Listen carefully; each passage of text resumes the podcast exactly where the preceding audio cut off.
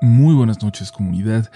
Fíjense que hace unos días aproveché un viaje para pasar unos días por Bacalar, ahí por Quintana Roo, y como siempre sabía que me iba a traer historias que me iba a contar la gente del lugar, pero no pensé que tan, tan buenas.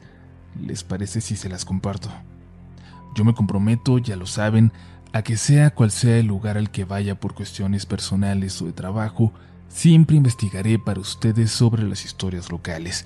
Y si tienen recomendaciones, si en tu ciudad, por ejemplo, hay muchas historias por descubrir, dime dónde es para ponerla ahí en mi lista de lugares pendientes a visitar. Por lo pronto es hora de pasar a las historias de hoy. Apaga la luz, déjate llevar. No hagas caso a los ruidos extraños que puedas escuchar allá afuera mientras dura este episodio. Estás escuchando Relatos de la noche. Hace meses tuve mi primer viaje con mi novia luego de año y medio de relación. Nos conocimos en cuarentena, así que limitamos las salidas los primeros meses y luego fueron muy cuidadas, pero para nada habíamos pensado en viajar. En cuanto comenzaron a relajarse los números, pensamos a dónde podríamos ir, qué lugar sería lindo visitar, y mi novia recordó lo bonito que yo decía que estaba Quintana Roo, y en específico Bacalar. Como yo tengo familia en Chetumal, vamos mucho desde que yo era niño, y por ende también vamos a este pueblo, incluso antes de que fuera un destino tan turístico como hoy. Le propuse que para conocer juntos podíamos ir a una parte de la laguna que yo no conocía aún, que había varios hoteles nuevos entre la selva que se ven muy bonitos en Instagram y que podíamos descubrir, y ella aceptó. Teníamos planeado llegar a las 3 de la tarde a Chetumal y alquilar un coche para ir hasta allá, llegar con tiempo. Pero nuestro vuelo se retrasó porque al parecer en el aeropuerto de Ciudad de México estaban teniendo problemas de niebla, y ya ven que es tan importante que parece que cuando hay retrasos ahí, repercuten en los horarios de los vuelos de todo México. Terminamos llegando a Chetumal pasando las 9. Ya no tenían el carro que habíamos reservado, solo un modelo más pequeño. Lo aceptamos e intentamos salir a toda prisa hasta el hotel, el cual aún no aparecía en el mapa, por lo que nos habían dado muchas indicaciones para poder llegar sin problemas. Era complicada la ruta. Esta incluía adentrarnos por un camino que aún estaba en desarrollo. En pura terracería, que nos habían advertido que por momentos parecería que, que no llevaba a ninguna parte, que solo se adentraba en la selva más y más eso nos parecía emocionante recorrerlo con la luz del día, pero a esas horas de la noche nos provocaba más nerviosismo que emoción. A la mitad entre dos pueblos nos encontramos con aquel señalamiento apenas visible al lado de la carretera. No había ningún auto circulando por ahí. Apenas nos habíamos topado dos camiones de carga en todo el trayecto. Pero aún así, no sé cómo decirlo. Nos sentimos intranquilos, como si alguien nos siguiera por la carretera. El caminito apenas se veía. Parecía que no llegaba a ninguna parte, que en unos pocos metros ya solo sería selva. Pero confirmamos el señalamiento, el kilómetro donde estábamos, todo. Era por ahí. Mi novia me preguntó si estaba seguro, si sí quería que entráramos ahí, y es que en ese momento ya apenas si teníamos señal en el teléfono. Era casi un hecho, pues, que la perderíamos por completo al entrar. Le dije que había que seguir, que ni modo que nos fuéramos a buscar hotel a esas horas al pueblo y perdiéramos la reservación que ya habíamos pagado. Según las indicaciones serían menos de 20 minutos, así que decidimos intentarlo. Intenté bromear, aligerar el momento, pero noté que mi novia casi no me contestaba, solo monosílabos. Y cuando volteé a verla por un instante, noté que iba temblando. Adentrados casi 10 minutos en aquel camino, llegamos a un punto donde parecía terminar. Estaba demasiado irregular y dudamos que el carro tan pequeño que llevábamos lo lograra. Ya además no se veía nada más adelante, solo vegetación muy baja. No se veía absolutamente nada hacia atrás y hacia adelante parecía existir solo lo que alcanzaban a iluminar los faros. Aquí, aquí sucede lo más horrible. Y es que mi novia de la nada empezó a relatar una leyenda que le habían contado sobre los seres que cuidan la selva. Unos segundos después, El carro perdió fuerza, dejó de acelerar. Parecía que se iba a apagar y pisé el acelerador para mantenerlo con vida, pero se frenó por completo y de pronto se apagó. Se apagaron todas las luces también. La oscuridad que le siguió fue tan abrumadora como el grito de mi novia. Puse el coche en parking. Abrí la puerta para ver si encendía la luz interior, pero tampoco lo hizo. Les juro que no veía ni a mi novia, pero escuchaba cómo buscaba como desesperada su teléfono para poder iluminar. Cuando abrí la puerta me di cuenta que todos los animales, todos los insectos y pájaros que se escuchaban con toda claridad, se habían callado. Fue muy extraño cómo me sentí, como si estuviera en un mundo de videojuego que aún no estaba construido. Todo era negro por completo, y cuando mi novia encontró su teléfono solo lográbamos iluminar el interior y el carro.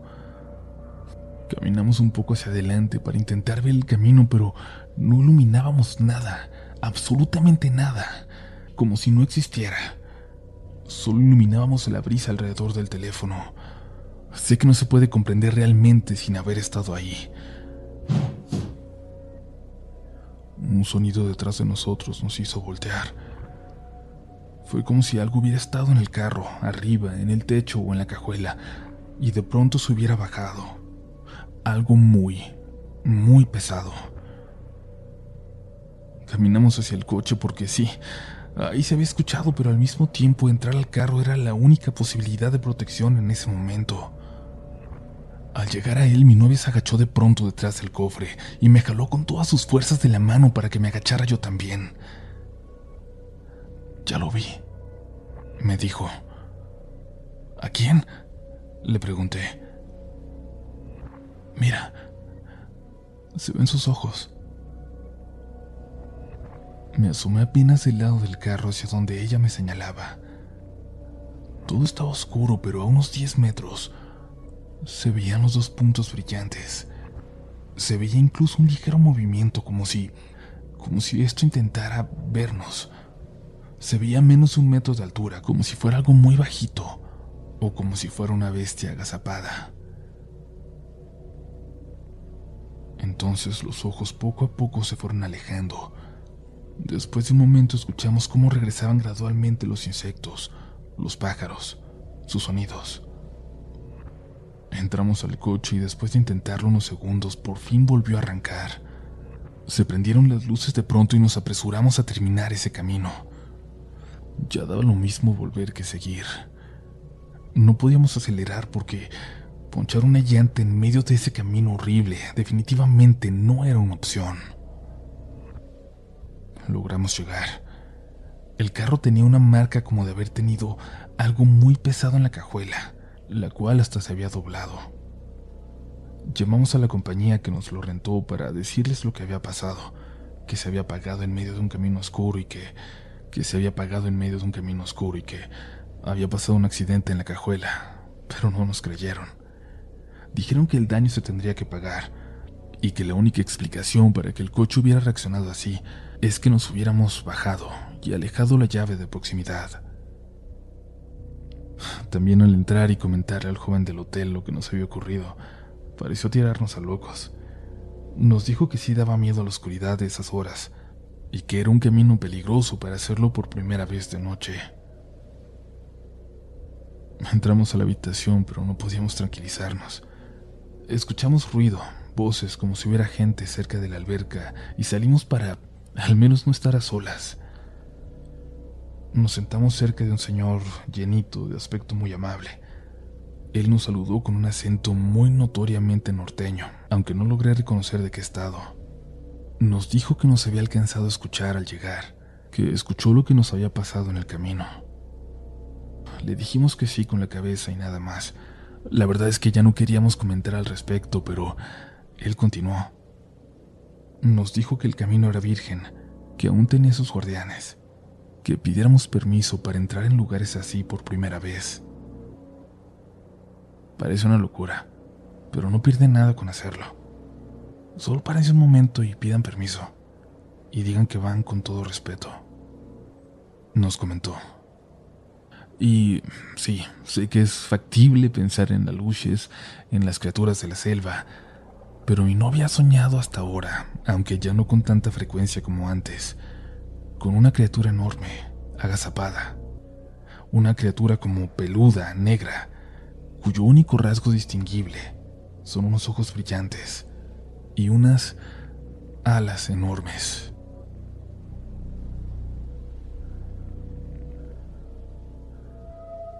Gracias por seguir por aquí comunidad, me encantaría saber su opinión de esta primera historia. Y bueno, pude encontrar ese camino y recorrerlo y lo único que les puedo decir es que si alguna vez van a estos lugares, intenten ir de día por seguridad. Bacalar es muy bonito pero muy oscuro también. Y ustedes deciden, ¿eh? Si pedir permiso para atravesar esos lugares o no. Ustedes deciden.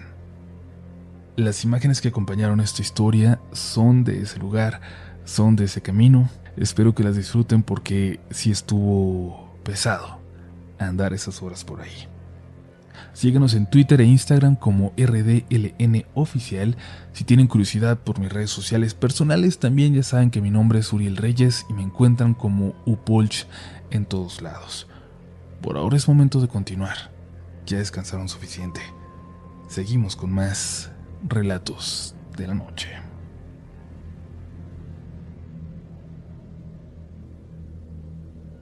¿Han escuchado hablar sobre el fantasma de Bacalar? Seguramente si han pasado por aquí ya habrán escuchado alguna leyenda, pero esto se cuenta desde hace no mucho. Es una leyenda reciente que nace en un pequeñísimo hotel en medio de la nada donde yo trabajo.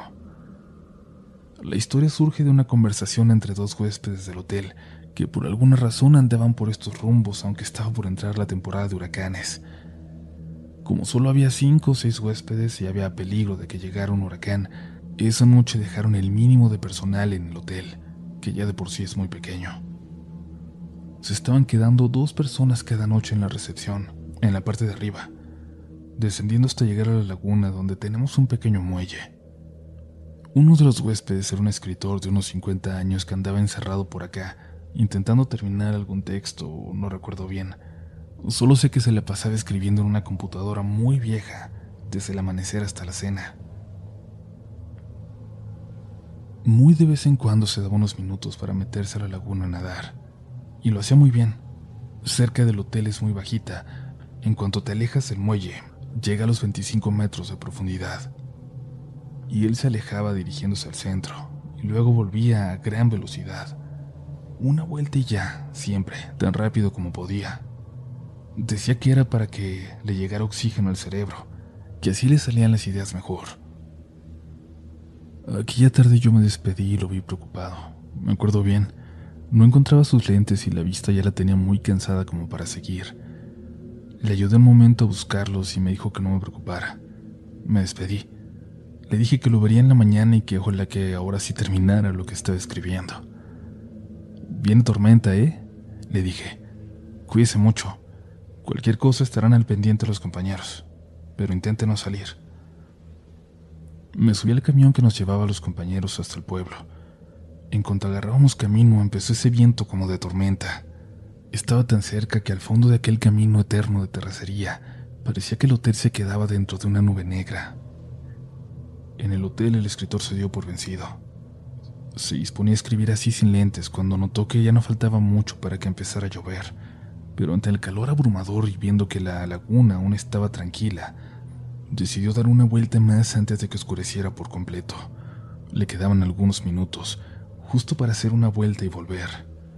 Total, no habría empleados en el hotel que le dijeran que era peligroso. Los pocos que se quedaban se habían refugiado en la recepción. Se adentró 50 metros en la laguna cuando se sintió cansado y decidió volver. Cuando lo hacía vio a una mujer borrosa en el pequeño muelle del hotel. Parecía observarlo como con preocupación, aunque no podría asegurarlo porque no llevaba sus lentes. A los pocos segundos ella se lanzó al agua. Mientras él nadaba hacia allá comenzaba a preocuparse porque no salía, pero finalmente lo hizo. La vio salir y acomodarse rápido debajo del muelle, deteniéndose y es que la laguna de pronto se puso brava. hasta para él que era nadador experto, y le costó trabajo llegar hasta el muelle también. La mujer tenía cara de asustada. El escritor se dio cuenta de que también le había sorprendido el cambio repentino de la marea. Agarte bien. Ahora en cuanto se calme nos subimos al muelle. Le dijo, pero la mujer no le contestó. Solo se veía asustada. Por el silencio, el cabello rubio y los ojos azules, supuso que era una turista extranjera. ¿Y con Le dijo y se soltó para sumergirse otra vez. Creyó verla salir unos metros más adelante, cerca de un muelle que parecía ser de otro hotel, en muy malas condiciones. Muy borroso creyó ver cómo salía, pero en un segundo se le perdió entre la selva. Él como pudo se agarró de las escaleras del puente y salió del agua. Subió corriendo hasta su habitación donde se preparó un café para pasarse el susto. Por un momento respiró mucha agua y no podía evitar sentir que en algún momento pudo estar en peligro real. Tenía esa sensación tan extraña de cuando te salvas por poco de un accidente. La tormenta reció. El viento parecía poner a prueba las puertas y las ventanas de aquellas cabañas ecológicas Pasaban de las 10 cuando por fin se calmó aquel ventarrón. La tormenta se convirtió en una lluvia tranquila. El señor se asomó por la ventana hacia la recepción y notó a los trabajadores y a los pocos huéspedes que estaban ahí reunidos, seguramente platicando de cómo les había ido, o recibiendo algún tipo de indicaciones, pensó. Y aunque le gustaba estar solo, salió para ver si encontraba ahí a la chica que acababa de ver en el muelle.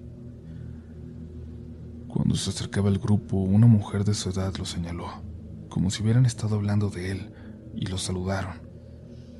Los empleados le pidieron que no nadara en esas condiciones, menos sin avisarles. Era muy peligroso y él se disculpó.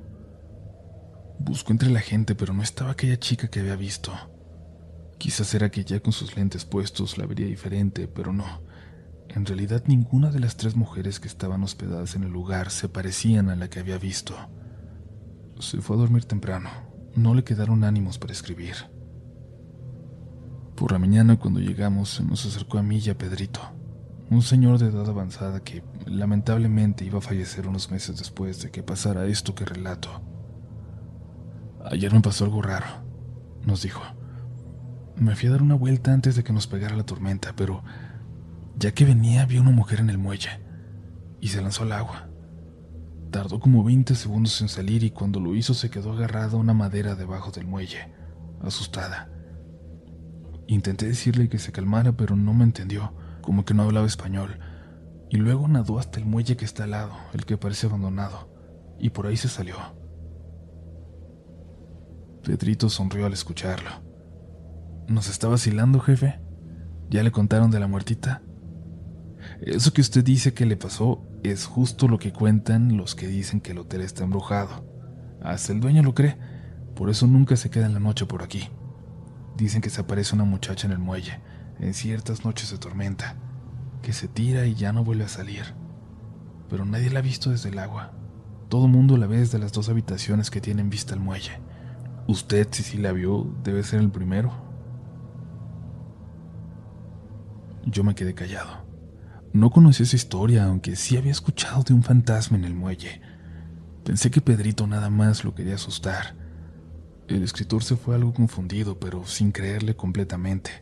Y ahora más bien comenzaba a pensar que, que no había visto a una mujer, que había creído verla. El muelle de junto solo daba hacia la selva. No había ningún otro hotel cerca. Y ahí no había nadie hospedado con esas características y no estaba seguro tampoco de que hubiera salido aquella mujer por allá, pero bueno, cuando la vio debajo del muelle, a unos cuantos metros, a pesar de la oscuridad, no habría tenido duda de que había una mujer ahí, de no ser por lo que le acababan de contar, y que le hacían dudar de todo, de lo que había visto, de lo que había escuchado. Porque la había escuchado. Por la tarde se tomó un café en el restaurancito del hotel, de unas cuantas mesas al aire libre que dan justo hacia aquel muelle. Se le acercó la mujer que la noche anterior lo había señalado cuando se acercó a los huéspedes después de la tormenta. Hablaba muy mal español, pero lograron entenderse. Anoche antes de tormenta. Yo veía a una mujer en el muelle, dijo la señora. Yo estaba aquí, aquí estuve todo el rato. Lo vi a usted meterse a nadar, pero ella no vi dónde salió. Solo estaba ahí de pronto, se aventó al agua. Yo pensaba que me la imaginaba, pero luego lo vi usted debajo del muelle. Usted estaba con ella. Pensé era su esposa. No la conozco. También la vi y me preocupé nada más, le contestó el escritor. Se sumergió cuando le hablé y la perdí de vista, pero creo que salió en el muelle de junto. No, respondió la mujer. Detrás de usted. Salió detrás de usted. Cuando tú estabas subiendo por las escaleras, ella salió del agua e intentó agarrarte con los dos brazos, pero no pudo, no alcanzó. Yo pensé que estaban jugando, pero luego ella ya no salió. Se sumergió y ya no salió. Usted se fue para su habitación. Yo subí corriendo a recepción. Les dije de la mujer en el muelle. Me dijeron que... Cuenta el escritor que la señora guardó silencio, como dudando en continuar. Luego se levantó y dijo algo antes de retirarse a su habitación. Pero usted y yo la vimos, los dos. El escritor que estuvo aquí por tres semanas nos platicó de aquello, y cuando lo fuimos contando entre todos los empleados del hotel, nos dimos cuenta de que algunos ya la habían visto. Otros más habían sabido de huéspedes que la habían visto en noches de lluvia. Hay dos chicas de limpieza incluso que, de hecho, renunciaron al llegar la siguiente temporada de huracanes que es cuando, dicen, más se ve. El dueño nos ha prohibido estrictamente decir que esto sucede aquí, pero las noticias han llegado hasta el pueblo. Relatos de la gente que ha visto a este fantasma de Bacalar.